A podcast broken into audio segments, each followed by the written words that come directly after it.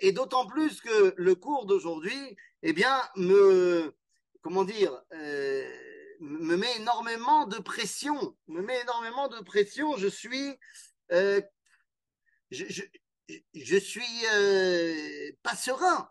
Pourquoi pas serein? Parce que nous allons nous attaquer aujourd'hui à un gros morceau du début du 19e siècle, puisque c'est là où on est arrivé dans notre retour sur l'histoire de la Kabbalah. Mais je suis pas serein parce que euh, je pense qu'on a quand même une grande majorité de gens qui nous écoutent, qui sont, même si David va sauter sur ses grands chevaux, et Félicia aussi, et d'autres peut-être, mais on a quand même une grande majorité de gens qui sont des séfaradim euh, parmi les gens qui nous écoutent. Et aujourd'hui, nous allons nous attaquer au Chachmé Maghreb, aux sages du Maghreb. Et donc, euh, je me dis, est-ce que je vais pas, moi, l'Ashkenaz, me faire fustiger? Alors que, en fait, j'ai déjà parlé de plein de Sfaradim. Mais j'ai l'impression que quand on va toucher au sacro-saint du Maroc, de l'Algérie, de la Tunisie, euh, si je dis un mot de travers, euh, je, risque de me faire foudroyer sur place. Voilà, tu vois, déjà, dire, on a, hey, t'as vu ce qui s'est passé? On n'a rien fait, il s'est rien passé, un mec a dit Rabbi Chaitaeb Lomet. Comme ça. Alors les amis, euh, avant de parler sur les personnages euh, qu'on va évoquer, donc on a parlé vite fait de Rabbi Chaitaeb Lomet euh, la semaine dernière. Le problème qu'on a par exemple avec Rabbi Chaitaeb, c'est qu'on sait pratiquement rien de lui. C'est-à-dire qu'il n'y a pratiquement aucune trace écrite de ce qu'il a fait. Et, et, tout est du bouche à oreille. On a énormément de traditions sur les miracles qu'a pu faire Rabbi Taïeb, mais c'est dur de, de, baser tout un enseignement euh, quand on ne sait pas de, de, de, quoi, de qui, de quand, de, pourquoi. Donc ça, ça va être un problème, mais on va voir que c'est pas du tout un problème qui est récurrent. Alors, je rentre tout de suite dans le vif du sujet, et pour parler de Chachmé Ma'flav, Ma'arav, eh bien justement, il faut qu'on comprenne qu'il s'agit de Chachmé Ma'arav.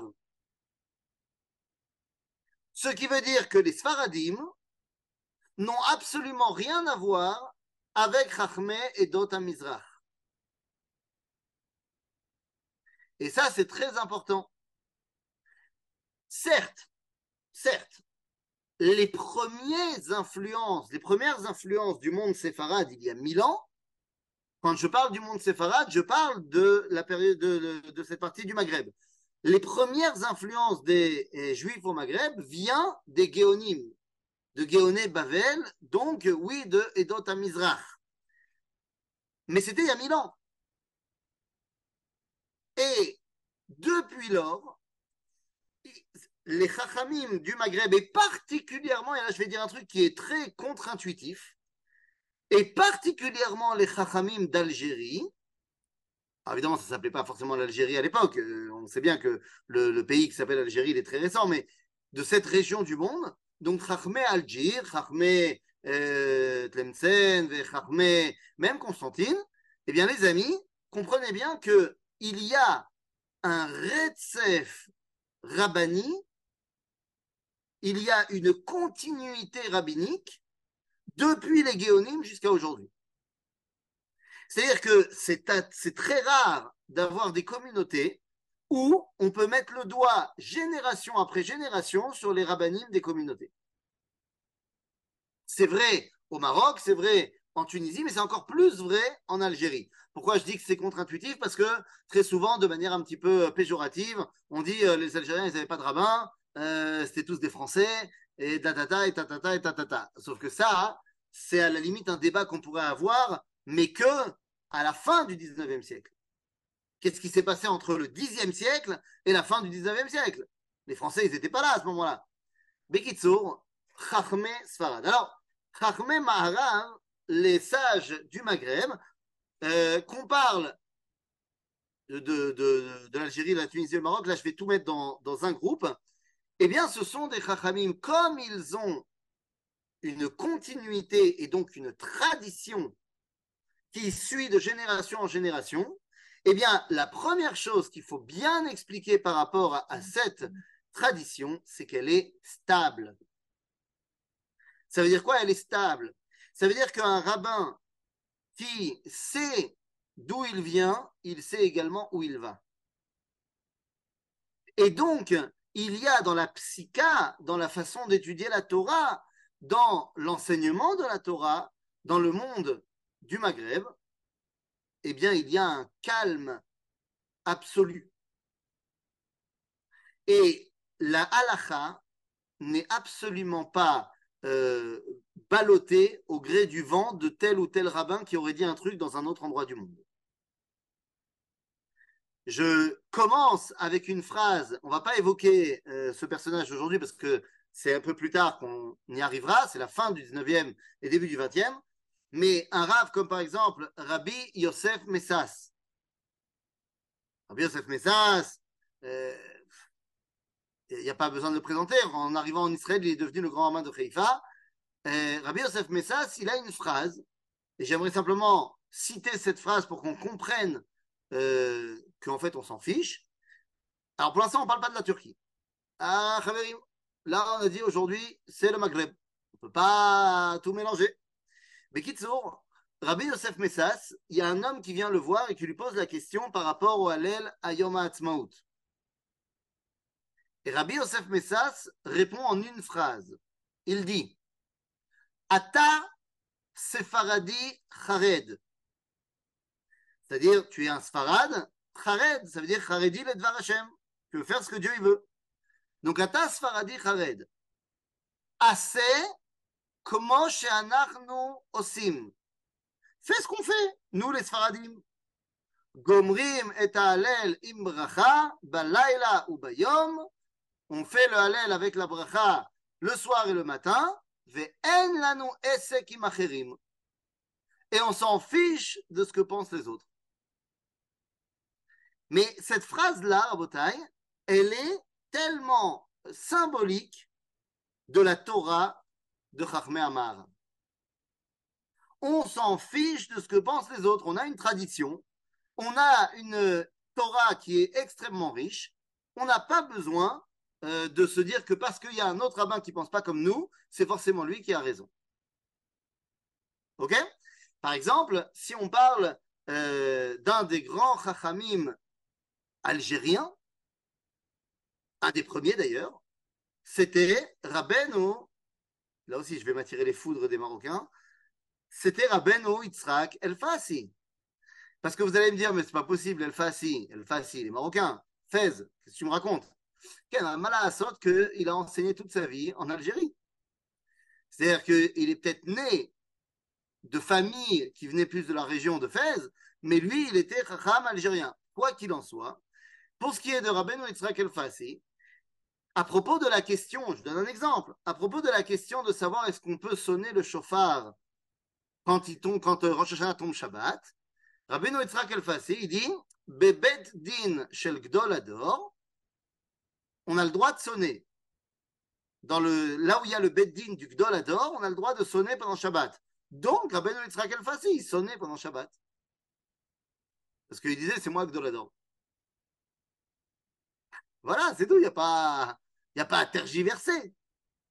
Donc, quand on parle de la Torah du Maghreb, on parle d'une Torah qui est extrêmement euh, sûre d'elle, pas dans le sens les autres ils ont forcément tort. C'est pas ça. C'est nous, on n'a pas forcément tort non plus.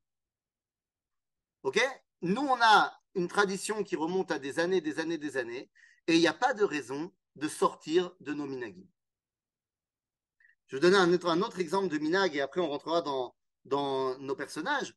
Mais un autre exemple de Minag de Torat Chachmé à Sefaradim, c'est que, d'après la vie du Rambam d'ailleurs, on ne fait pas de Chazarat Hashatz Beyom Chol. Pas de Chazara. Que Chachmé Maharav, eh bien, il priait une seule Amida. À voix basse, et on disait à voix haute la Kdusha, Modim de Rabbanan, Bekat Kohanim, Vezeu. Pas Trazara. Ah, tu dis ça à un Ashkenaz, il va te sauter dessus. Mais c'était comme ça, la psycha des Sfaradim, jusqu'à ce que le Ravovadia s'en mêle.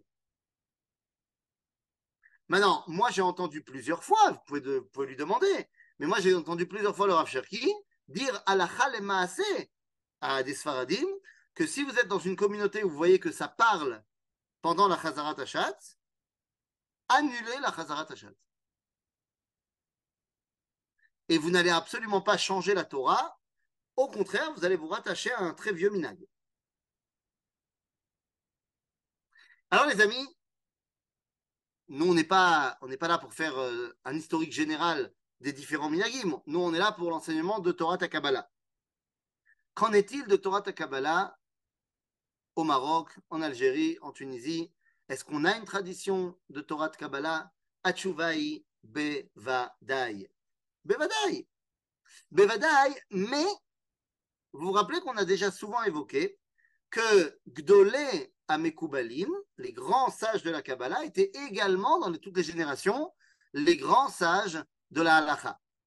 Depuis quand peut-on parler des sages du Maghreb? La Torah du Maghreb est influencée par la venue des Chachamim d'Espagne. Alors, Shuv, Vashuv, Vashuv, Lonachon, Ve Lonachon. C'est-à-dire, depuis quand peut-on parler de, de la Torah du Maghreb? Je l'ai dit, on parle de ça depuis mille ans. Depuis mille ans. Donc, non, la Torah du Maghreb n'est pas une Torah qui a été influencée par l'arrivée des sages d'Espagne après l'expulsion des Juifs d'Espagne. Oui, il y a eu des rabbinim qui sont partis d'Espagne et qui sont arrivés au Maghreb, bien sûr. Et ils ont essayé de mettre leurs pattes aussi, bien sûr. Mais, Khalila de penser qu'ils sont arrivés et qu'il y avait personne au Maghreb et qu'ils sont arrivés dans des communautés vides de Torah, Khalila. De la même façon, quand on vient et qu'on dit non, mais euh, il y a plein de Marocains qui ont des minagim qui ressemblent aux Ashkenazes, c'est parce que Rabbeinu Harosh, Rabbi Asher Rabbi Chiel, il est arrivé au Maroc et donc il a influencé tout le monde. C'est Nachon qu'il est arrivé au Maroc et c'est Nachon qu'il était très grand, mais c'est Nachon aussi que quand il est arrivé, il y avait déjà des minagim qui ressemblaient beaucoup. Pourquoi? Eh bien parce que les Chachamim du Maghreb n'ont jamais été fermés dans leur communication avec les autres rabbins. Et donc, ben, on a pu échanger entre les Chachamim du Maghreb et les Chachamim Provence, par exemple, énormément. Et donc, il n'y a pas du tout de problème que des fois, on ait des minagim qui se ressemblent, parce que c'est comme ça. Et qu'il n'y a pas de problème. Par exemple, aujourd'hui, tous les chachamim, euh, tous les rabbins qui parlent avec un accent un peu séfarade, ils te disent qu'il faut manger halak. Il faut manger halak. Manger halak, c'est marqué en Shulchan Donc tu es obligé de manger halak? Et si tu ne manges pas halak, tu ne manges pas kasher? Aval, en Afrique du Nord, on ne mangeait pas halak. Témoigne le Rav Meir Yehuda Getz, dont évidemment on parlera, mais plus tard, parce que c'est le XXe siècle, mais témoigne le Rav Getz que lorsqu'il a étudié les lois de Kashrut, il était jeune, et qu'il arrive sur le sujet de Chalak, il voit ce qu'il y a marqué en tout ça, il vient voir ses rabbinim. Il leur dit, mais, enfin, rabotez-nous. On mange pas kasher. Et les chachamim de Tunis lui disent, mais enfin, avant Rabbi Yosef Karo, on mangeait pas de viande dans le peuple juif. On mangeait. Plasma. Et alors quoi Tu crois quoi? Tu crois que euh, son avis est le seul avis? Donc ça, c'est très très important de bien le comprendre. On parle de Chachmé Maghreb depuis mille ans. On parle d'une Torah extrêmement bien ancrée et on parle d'une Torah, je l'ai dit, et j'ai commencé par là, extrêmement euh, sereine.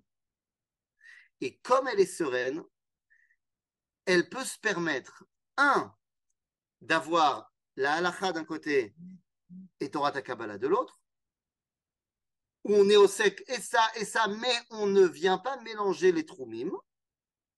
On ne vient pas mélanger les, différents secteurs de la halakha. Ceci étant dit, les deux, et la Kabbalah et la halakha, sont retournés vers un point.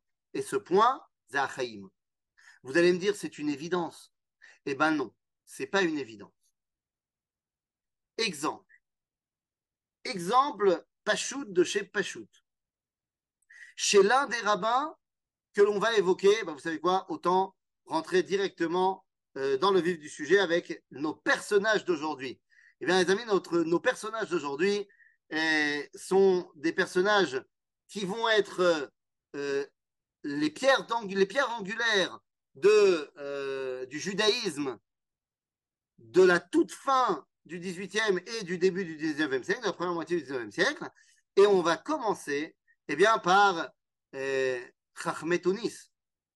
Chachmet Tunis, et nous, celui qui va nous intéresser, c'est quelqu'un qui était évidemment rave, qui était un grand méfarèche de la Torah, un Dayan, qui a écrit énormément de livres, mais qui était aussi Echad Migdolea Mekubalim.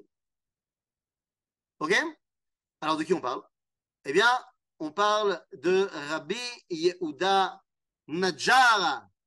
Alors il y a Shomrim Najjar, Shomrim Najara. Rabbi Yehuda Najjar, juste que vous compreniez, c'est celui qui a écrit Sefer Oale Yehuda à la Midrash Tanaim chez la Sifri, Shvut Yehuda à la Mechilta, euh, Limoudé Hashem. Limoudé euh, c'est un livre qu'on étudie dans toutes les dans toutes les shivotes, ça veut dire euh, quoi. C'est un des livres de base de, sur le Pilpul, sur le Talmud. Euh, Moadé Hashem, sur les mitzvot. Alfe Yehuda, sur Masechet Shvuot en particulier. Mais Kitsour, on a ici un rabbin qui va laisser une trace énorme au niveau de sa grandeur de l'étude de la Torah, mais qui va nous montrer, euh, qui va nous montrer également quelle est la vision de la vie, la vision de la cohésion du peuple juif qui se retrouve dans la halacha, mais qui lui provient de la Kabbalah. Eh oui, c'est-à-dire, Mazek qui nous provient de la Kabbalah, de quoi est-ce qu'on est en train de parler? Bien les amis, lorsqu'on parle de Rabbi Yehuda Najara, eh bien, il faudra se rappeler d'une chose. À son époque, il y a dans les communautés une réalité qui se répand. Une réalité qui se répand, qui est pas bien, que personne ne pense que c'est bien, à Kol ok, ne, venez pas me faire dire ce que j'ai pas dit. À aucun moment, Rabbi Yehuda, il pense que c'est Besséder. Personne ne pense que c'est Besséder, mais Zemayesh. Où l'écrasante majorité des, des comment s'appelle, des katsavim, c'est-à-dire des, des bouchers, des bouchers, eh bien, ils vendaient leurs marchandises pendant Shabbat. Parce qu'ils ne vendaient pas que leurs marchandises aux Juifs, ils vendaient aussi aux Goïms. Donc, ils vendaient aussi pendant Shabbat. Business is business. Ouah, mais c'est sourd. C'est-à-dire que si j'ai quelqu'un qui vend euh, la marchandise Shabbat, de la cache-route, je ne peux pas lui acheter, même quand c'est mardi, je ne peux pas lui acheter euh, à manger. Pourquoi? Quel est le rationnel? Pourquoi est-ce que quand vous allez dans une macolette ou une station essence, disons une station essence, vous allez en Israël dans une station essence qui est évidemment ouverte Shabbat, comment ça se fait quand toi tu vas faire le plein euh, mardi, tu peux acheter un coca et je sais pas moi, un paquet de biscuits. Comment c'est possible? Arrête, j'ai pas le droit d'acheter dans un truc qui est pas cachère et s'il est ouvert Shabbat, il est pas cachère. Comment ça se fait que j'ai le droit alors? Ben, J'ai le droit pour une raison très simple. Parce que je sais que la cache-route du produit que j'achète ne dépend pas du magasin, puisque j'achète un produit fermé qui n'a pas été fait par ce magasin-là, qui a été fait dans une autre entreprise qui, elle, respecte le Shabbat. Donc, j'ai pas de problème de cache-route sur mon coca ou sur mes bislis. Par contre, est-ce que j'ai le droit d'acheter un croissant qui serait présenté pas dans un sachet? Je ne vous conseille pas d'acheter un croissant dans un sachet parce que c'est tout simplement pas bon. Mais un croissant comme ça, il y a dans toutes les stations essence, ils ont un truc café comme ça, machin, tu peux acheter des pâtisseries. Ça, c'est assaut. Parce que tu sais pas d'où elle vient, la pâtisserie. Et vu qu'il ouvre pendant Shabbat, c'est que la Torah et la Yirat Shamaim, c'est pas vraiment ce qu'il correspond. Donc, comment je sais que. Il me dit oui, oui, c'est cachère, c'est cachère. Ou alors, lorsque vous avez des endroits, euh, je sais pas moi, euh, des, des, des, des, magasins qui te disent on est ouvert Shabbat, mais tous nos produits sont cachères. Se prendre de l'essence en semaine, bah, écoute, si c'est pour boire l'essence, c'est un problème parce que c'est Issour euh, de Oraita, Shel, Venishmartem, Meod, An Nafshotechem. on n'a pas le droit de boire l'essence parce que c'est dangereux pour la santé. Donc on n'a pas le droit de boire l'essence ni le lundi, ni le mardi, ni le mercredi, ni Shabbat. C'est-à-dire, donc je ne vois pas pourquoi tu poses la question de savoir si on peut aller prendre de l'essence euh, pendant la semaine. Quoi qu'il en soit, on parlait de cache-route là. Quoi qu'il en soit, euh, quand tu as un magasin qui te dit euh, tous nos produits sont cachers, mais on est ouvert Shabbat. Alors pourquoi tu vas pas? Je parle pas de Shabbat évidemment, je parle du lundi. Pourquoi tu vas pas? Ben Parce que tu sais pas, il te dit c'est cacher. Mais vu que la Torah, c'est pas ça qui le motive, peut-être que lorsque euh, il va tout d'un coup être en manque de je sais pas quel produit, il ira vite fait chez son voisin non juif et il ira acheter, prendre ce produit-là pour euh, remplacer. Tu peux pas lui faire confiance. Là, à laquelle je ne vais pas répondre, parce qu'on ne fait pas un cours de halakha, qu'est-ce qui se passe dans les enseignes de glace où ce sont des rechatot, où ce sont des, donc des grandes chaînes, où tu as le magasin de glace, il y en a un qui est ouvert Shabbat, un qui n'est pas ouvert Shabbat de la même enseigne, c'est exactement les mêmes produits, et le produit n'a pas été fait sur place, le produit est fait dans le, dans le mifal, euh, dans, l'usine de, cette euh, firme, et le produit est cachère. Est-ce que j'ai le droit d'aller acheter une glace dans cet endroit-là le mardi, alors que je sais qu'il est ouvert le Shabbat?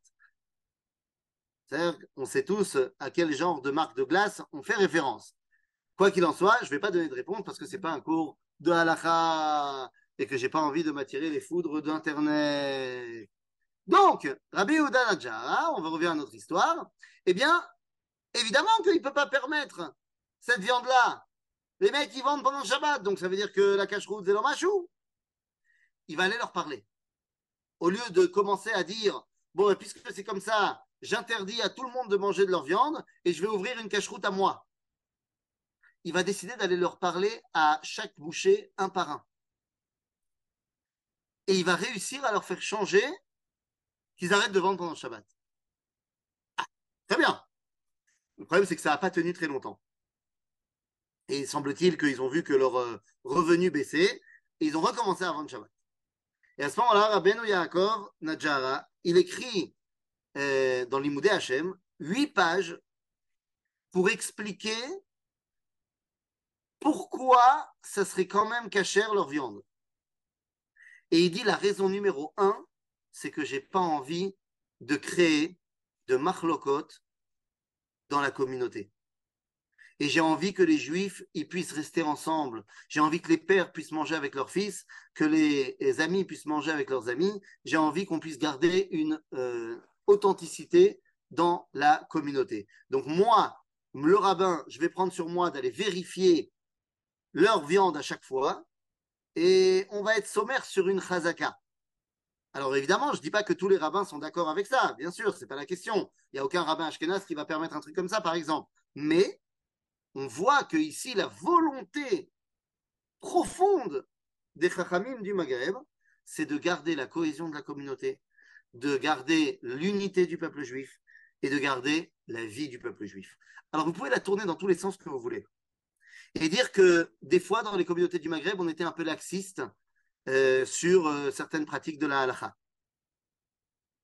Par exemple, j'ai reçu, j'ai entendu moi le témoignage de, à propos du Rav Rachamim Naouri. Vous vous rappelez du Rav Naouri, euh, un des derniers, Bemet, Chachmé Algir et, c'était son fils qui racontait hein, que un jour, Rav Rachamim, il marchait dans la rue, et il y a une femme, une femme, la soixantaine, hein, qui l'a vu dans la rue, elle a dit Rabbi Rahman, c'est toi qui m'as marié il y a 40 ans. Oh là là, comme je suis heureuse de te voir. Viens, je vais t'embrasser. Et qu'est-ce qu'elle a fait? Elle a avancé vers le Rav, et elle l'a embrassé. Et qu'est-ce qu'il a fait le Rav? Qu'est-ce qu'il aurait fait un rabbin actuel, slash Ashkenaz, slash euh, Edot Mizrach Il aurait mis un coup de boule, coup de boule, balayette. Rabbi Hamim, il est resté droit comme un poteau et il a attendu que ça se passe. Et il ne voulait pas lui faire honte, il ne voulait pas truc. Ah, non, qu'est-ce que je te disais, m'a sauté dessus, m'a sauté dessus, non, non, non. Alors on peut venir dire qu'il y a du laxisme. Ah, Kvod Torah. Kvod Torah, Kvod Torah, messieurs, mesdames, dans le monde entier, dans le monde juif, en Europe, évidemment, dans le monde ashkenaz, c'est Barour, mais également Bechachme Dotamizrach, également Bechachme Paras, également Bechachme Turkia, on a vu des mouvements au 18e et 19e siècle, voire même au 20e, de gens qui, juifs, hein, des mouvements qui ont poussé anti-Torah, anti-judaïsme. Pas réformisme hein, seulement, mais on a vu des mouvements mamash anti-Yahadout. Zéro mouvement réformé et anti-Yahadout en Afrique du Nord. Il y a toujours eu une symbiose, un respect, un amour pour la Torah, même quand on ne la pratiquait pas. Eh bien, c'est évident que c'est la chita des rabbinim d'Afrique du Nord qui est responsable de cette Péleploïm, de cette euh, réussite extraordinaire que quoi qu'il arrive, en Afrique du Nord, la Torah et le peuple juif, c'est Même si on ne respecte pas. Mais cest à cette chita de Torah Trahim, de Torah sereine, qu'on ne s'excite pas. Alors, Besséder, Baruch, que le Rav Rachamim Naoui n'était pas d'accord, il khatit avec ce qu'elle a fait cette femme. C'est pas shoot. Mais quoi, je vais faire un scandale? C'est Bidiou Kainian. C'est Kainian. Agave, euh, si on est dans les exemples, je ne sais pas pourquoi, je sais pas ce qui m'arrive aujourd'hui, on donne plein d'exemples, mais parce que les chachamim du, Maghreb, on n'en parle pas assez, malasot. Euh, prenez l'exemple de Rabbi Shlomo Amar. Alors on sait tous qu'il est l'élève du Rav Ovadia. Et c'est vrai que très, très, très, très, très souvent, il a renié son côté marocain. Et très souvent, il est en porte-à-faux avec les rabbinim d'Afrique du Nord euh, par rapport à sa de halakha qui est du style du Ravovadia et pas du style des Chachmé Marocco. Aval. Témoignage, mais Richon. Le grand rabbin de Lisbonne, il y a dix ans, un truc comme ça, la communauté de laquelle était le rabbin fêtait ses 200 ans. Ils ont fait un jubilé, machin, ils ont invité le Ravamar euh, en tant qu'invité d'honneur. Euh, il était grand main d'Israël à l'époque, je crois. En tant qu'invité d'honneur. Il est venu. Le rave de la communauté, et je l'ai entendu, c'est lui qui nous a raconté l'histoire. Le rave de la communauté, il vient le chercher à l'aéroport. Il dit, et quand il a, il descend de l'avion, il vient le chercher, il dit, Arav, je suis désolé. Il dit, qu'est-ce qui se passe? Il dit, voilà, on avait prévu, euh, il, y a prévu toute une cérémonie pour votre arrivée, tout ça, pour le bicentenaire on, avait prévu, la communauté avait prévu une chorale. Et il m'avait assuré la chorale, ce serait que des hommes. Et j'arrive ce matin, juste avant de, venir à l'aéroport vous chercher, et je vois qu'en fait, les dernières répétitions de la chorale, c'est pas que des hommes, il y a aussi des femmes qui vont chanter, et il y a même des femmes qui vont faire des solos. Je suis désolé. Je ne savais pas, vraiment. Et le Rav Amar, il lui dit, euh, t'inquiète pas, Yebeseder. Et bon, ils arrivent, machin. Et c'est pas comme si le Ravamar, il avait pu se cacher derrière euh, un mur. Ils l'ont mis sur une chaise, tout seul, devant l'abima, et tous les autres étaient assis à côté. Ça veut dire, genre, il était au milieu de la sina, tu pouvais pas te cacher. Il y avait deux rabbanim Chabad, qui étaient du Bet Chabad, qui étaient là aussi au, à la cérémonie. Quand les femmes, elles se sont mises à chanter, ils se sont cachés sous la table et ils ont fait comme ça. Parce qu'on n'a pas le droit d'écouter une femme chanter. Et Rabbi Shlomo Amar, il s'est mis à chanter avec, euh, avec les femmes et le solo. Maintenant, tous ceux qui ont entendu parler slash chanter le Ravamar, c'est que c'est peut-être un très grand Talmud Racham, mais c'est pas un grand chanteur. C'est-à-dire, et, et il a chanté très mal, mais il a chanté. Et toute l'assistance a applaudi, elle dit ah, comme c'est mignon, comme c'est Hamoud. Et après la cérémonie, après tout ça, le Rav de la, de, la synagogue, il est venu voir le Rav Amar, il lui a demandé Rav, ma, ma yasham. Il a dit Qu'est-ce que vous voulez que je fasse? Que je fasse un scandale Que je me lève et que je dise que c'est assourd? Alors j'ai chanté avec elle, comme ça je me suis concentré sur ma voix à moi et pas sur leur voix à elle. Et tout le monde a trouvé ça mignon. Et le Rav lui dit Aval zelo ashita shel Rav Il a dit, Nachon, Zeshitat Chachme Marocco. Ils disent, Nachon, c'est vrai que c'était pas comme ça que le Rav Ovadia il aurait agi, mais c'était la Chita des Chachamim du Maroc. Donc, les amis, c'est de ça qu'on parle quand on parle de Chachme Maghreb. Alors, on a parlé de Rabbi Yehuda Nadjara, et faut savoir qu'il y a des grands, grands, grands, grands noms, comme par exemple Rabbi Chaim Palachi, dont on a déjà parlé la semaine dernière, qui disait Harav Amofed Bedorenu, Moreinu Harav Limudei Hashem Rabbi Yaakov Nadjara. Donc on parle de gens qui sont reconnus dans tout le monde juif comme étant euh, des Géonim, Pachout Des Géonim. Alors, un autre Talmid Racham énorme de cette époque-là, et là, on a parlé un petit peu beaucoup euh, d'Algérie, eh bien, on parle de Rabbi Nathan Jayan. Rabbi Nathan Jayan, lui aussi, c'est exactement les mêmes années que Rabbi Yehuda Najara. Rabbi Nathan Jayan, הוא מקובל וראש הישיבה בתלמסן. Les amis, quand on parle de ce bonhomme-là, il a tout fait. Il a tout fait. Il est passé d'abord par tous les métiers manuels, alors qu'il vient d'une famille de Talmidei Chachamim. Il vient d'une famille de rabbins et il sera rabbin, c'est pas le débat. Seulement, il demande à ses parents de lui apprendre d'abord les métiers manuels. Pourquoi? Alors, un, parce qu'alachiquement parlant, il faut un métier ça tous les rabbins le savaient, mais au-delà de ça, parce qu'il dit comment tu veux que je comprenne ma communauté? Si je ne comprends pas quel est leur quotidien. les amis, vous connaissez beaucoup de rabbins aujourd'hui qui euh, sortent de la yeshiva et, qui connaissent autre chose que les bouquins. C'est une Torah Traïm, pas Torah Traïm. Et finalement, il devient le rave de la communauté de Tlensen. Et c'est ce que je te dis. Zéa Kabbalah. Zéa Kabbalah.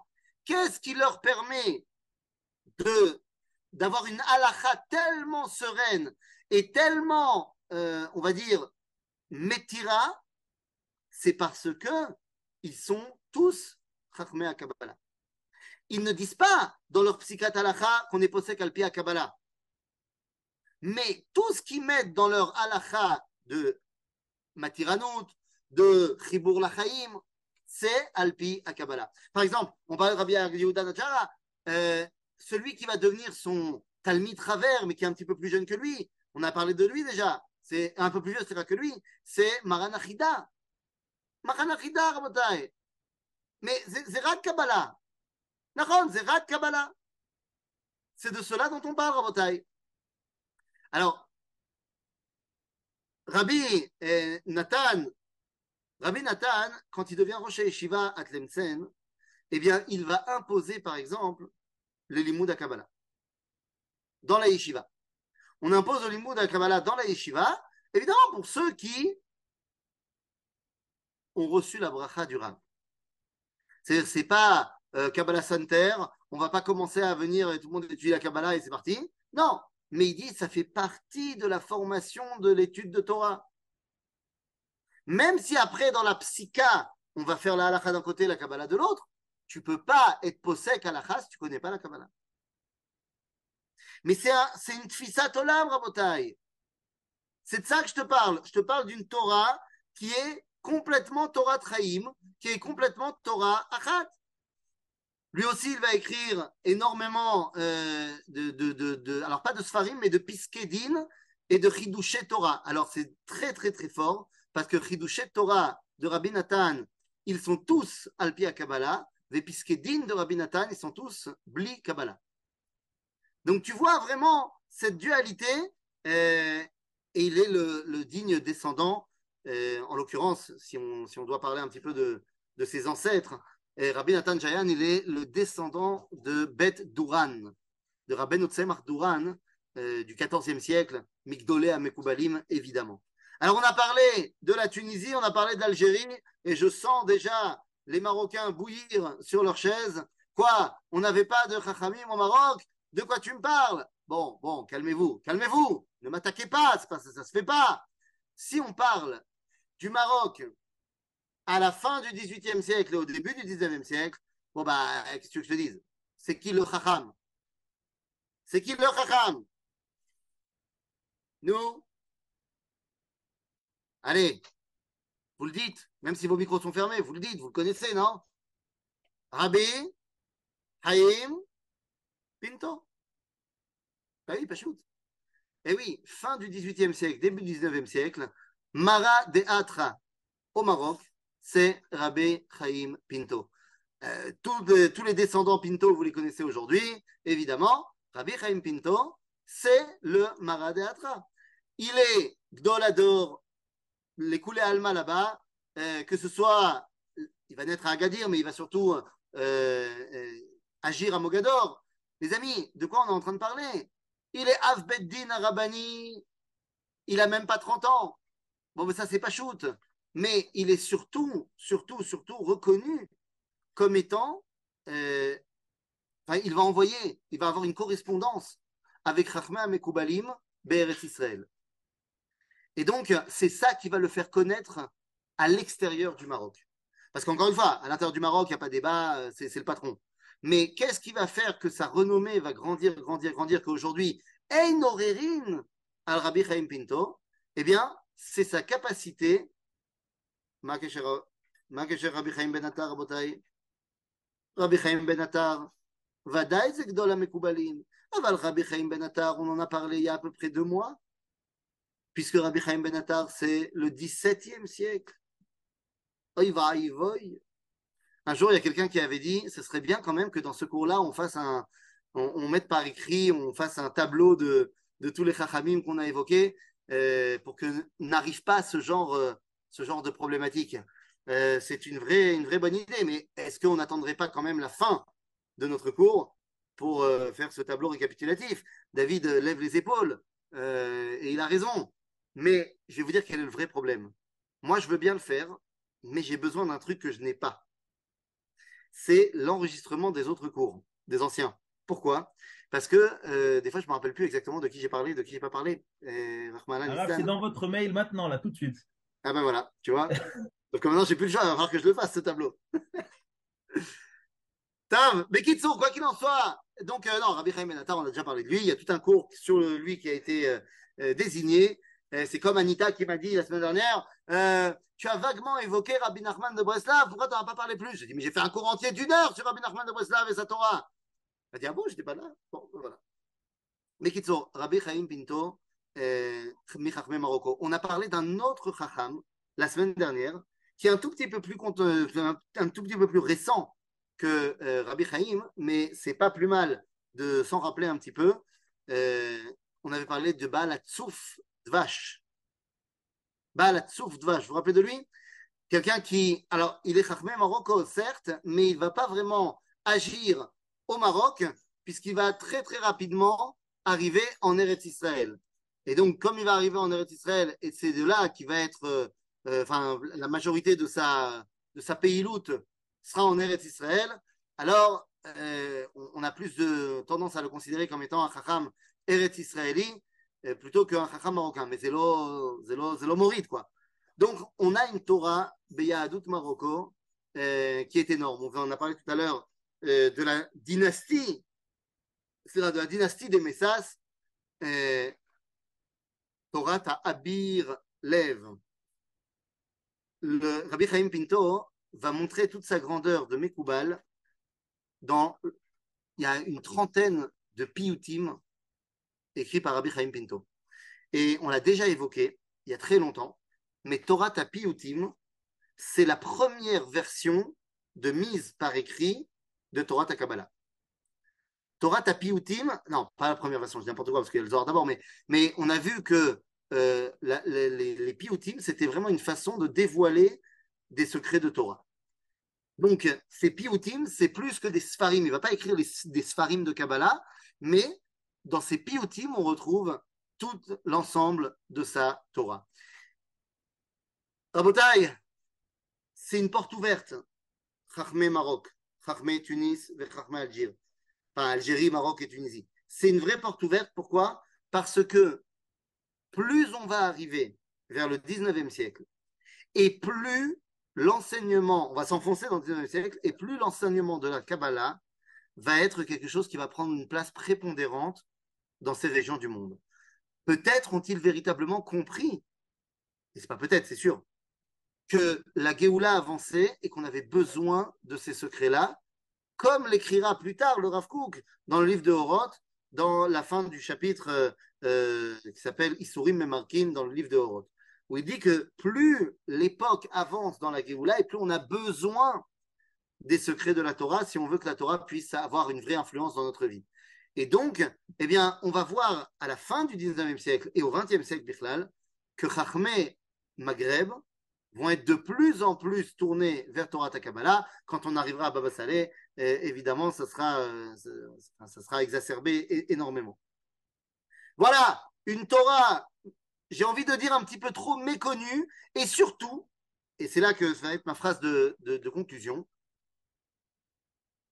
des fois, le problème qu'on a avec ce qu'on raconte sur les Chachmé Marocco, enfin Marocco, Algérie, Tunisie, c'est qu'on raconte sur eux plein d'histoires. Et que, et c'est pas de leur faute à eux, c'est de notre faute à nous, qu'on n'étudie pas leur Torah. Et qu'on se contente de dire ils sont grands parce qu'il y a plein d'histoires sur eux. Or, Zelonachon, ils sont grands parce qu'ils ont une Torah extraordinaire et gigantesque. Et comme ils sont grands et qu'ils ont une Torah extraordinaire et gigantesque, alors il est arrivé plein d'histoires. Et donc, je pense que c'est un vrai travail qu'on a tous à faire, et particulièrement les gens qui sont issus de ces communautés-là, d'essayer de retrouver, de réenseigner cette Torah-là. Il y a un rave euh, qui fait ça, euh, qui fait ça en ce moment, qui s'appelle le rave Raphaël Delouya.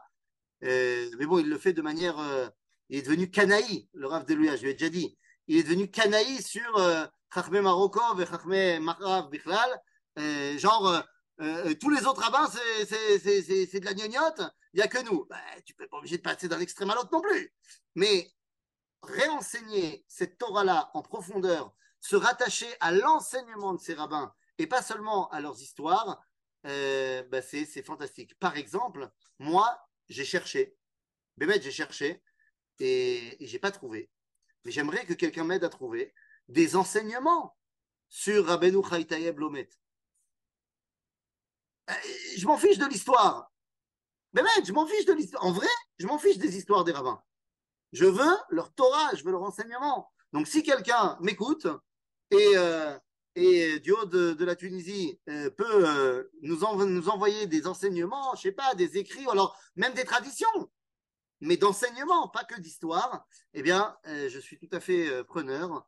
Et, euh, et, voilà, et c'est le moment où vous pouvez rallumer vos micros. Ah, moi, j'ai une question. Vas-y, David. Ah, parce que toutes ces histoires, c'est pas un peu, j'allais dire, c'est mon côté Ashkenas qui parle, hein, un peu dangereux. C'est-à-dire que les gens, maintenant, cherchent à étudier la Kabbalah, certains, pour pouvoir réaliser des choses qui sont en dehors de la nature, entre guillemets. Et, et c'est comme quelqu'un qui fait du chesed et qui le dit à tout le monde, un peu comme ça. Non? Si on veut euh, être vrai dans la notre relation à Dieu, eh ben, on doit comprendre que euh, Hocus Pocus, Zelo Nachon. Parce que même si ça marche, Zelo Echad, Zelo Amiti, c'est vrai que quand tu prends n'importe quel magicien, il va pouvoir te dire la phrase abracadabra. Et quand tu vas aller marquer abracadabra sur euh, Wikipédia, on va t'expliquer que abracadabra, ça vient de l'hébreu ou de l'araméen. Adebra kedabra ou bara kedabra ou bara avec la parole. Il a créé avec la parole. Et donc la Kabbalah Maasid, c'est je fais des tséroufim, je fais des trucs, machin, et ça crée des choses. La semaine dernière, Echad Migdolea Mekoubalim de notre génération, euh, dont on parlera euh, beaucoup plus tard, euh, Talmido Shalaravash le Rav Mordechai Gottlieb, il est sorti en guerre contre les incantations. Il dit en ce moment, la guerre, tout ça, machin, il y a plein de gens qui sont en train de faire des incantations euh, de Teilim, il faut dire le Teilim comme ci, le Teilim comme ça, et puis il faut se réveiller à 4h37 du matin parce que c'est l'alignement des planètes, et c'est à ce moment-là que Mukbarim Bashamaim, et c'est à ce moment-là qu'il faut dire trois fois euh, euh, le Shem Ichud, blablabli, blablabloum. Et les gens, ils font ça parce qu'ils ont peur et qu'il y a des rabbins qui surfent sur cette peur-là et qui te disent, si tu dis cette incantation-là ou tu fais ce, cette, euh, cette noix des mains euh, au bon moment, alors ça va t'apporter la joie, la félicité, l'allégresse et la folie. Euh, le Rav Gottlieb, il a dit c'est des bêtises complètes, c'est pas du tout juif, c'est pas du tout le judaïsme.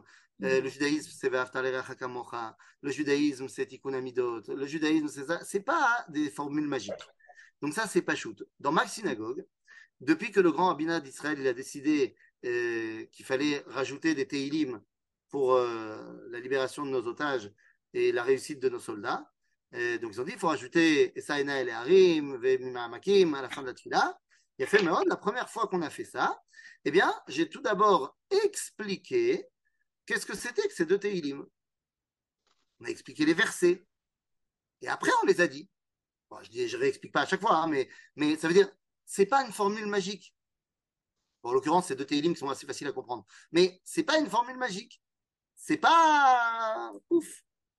C'est-à-dire, donc, euh, donc voilà ce que je réponds aux gens qui se rattachent euh, à la magie. Euh, il y a d'autres questions? Il reste cinq minutes au cours. Il y a une question à dans le chat de ouais. Jonathan. T'as vu On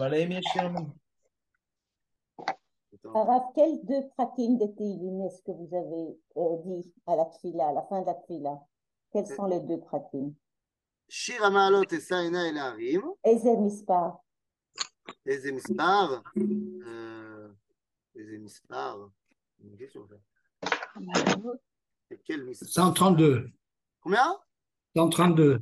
132 131. Eh bien, j'ai 130. 130 Et l'autre Imam Hakim.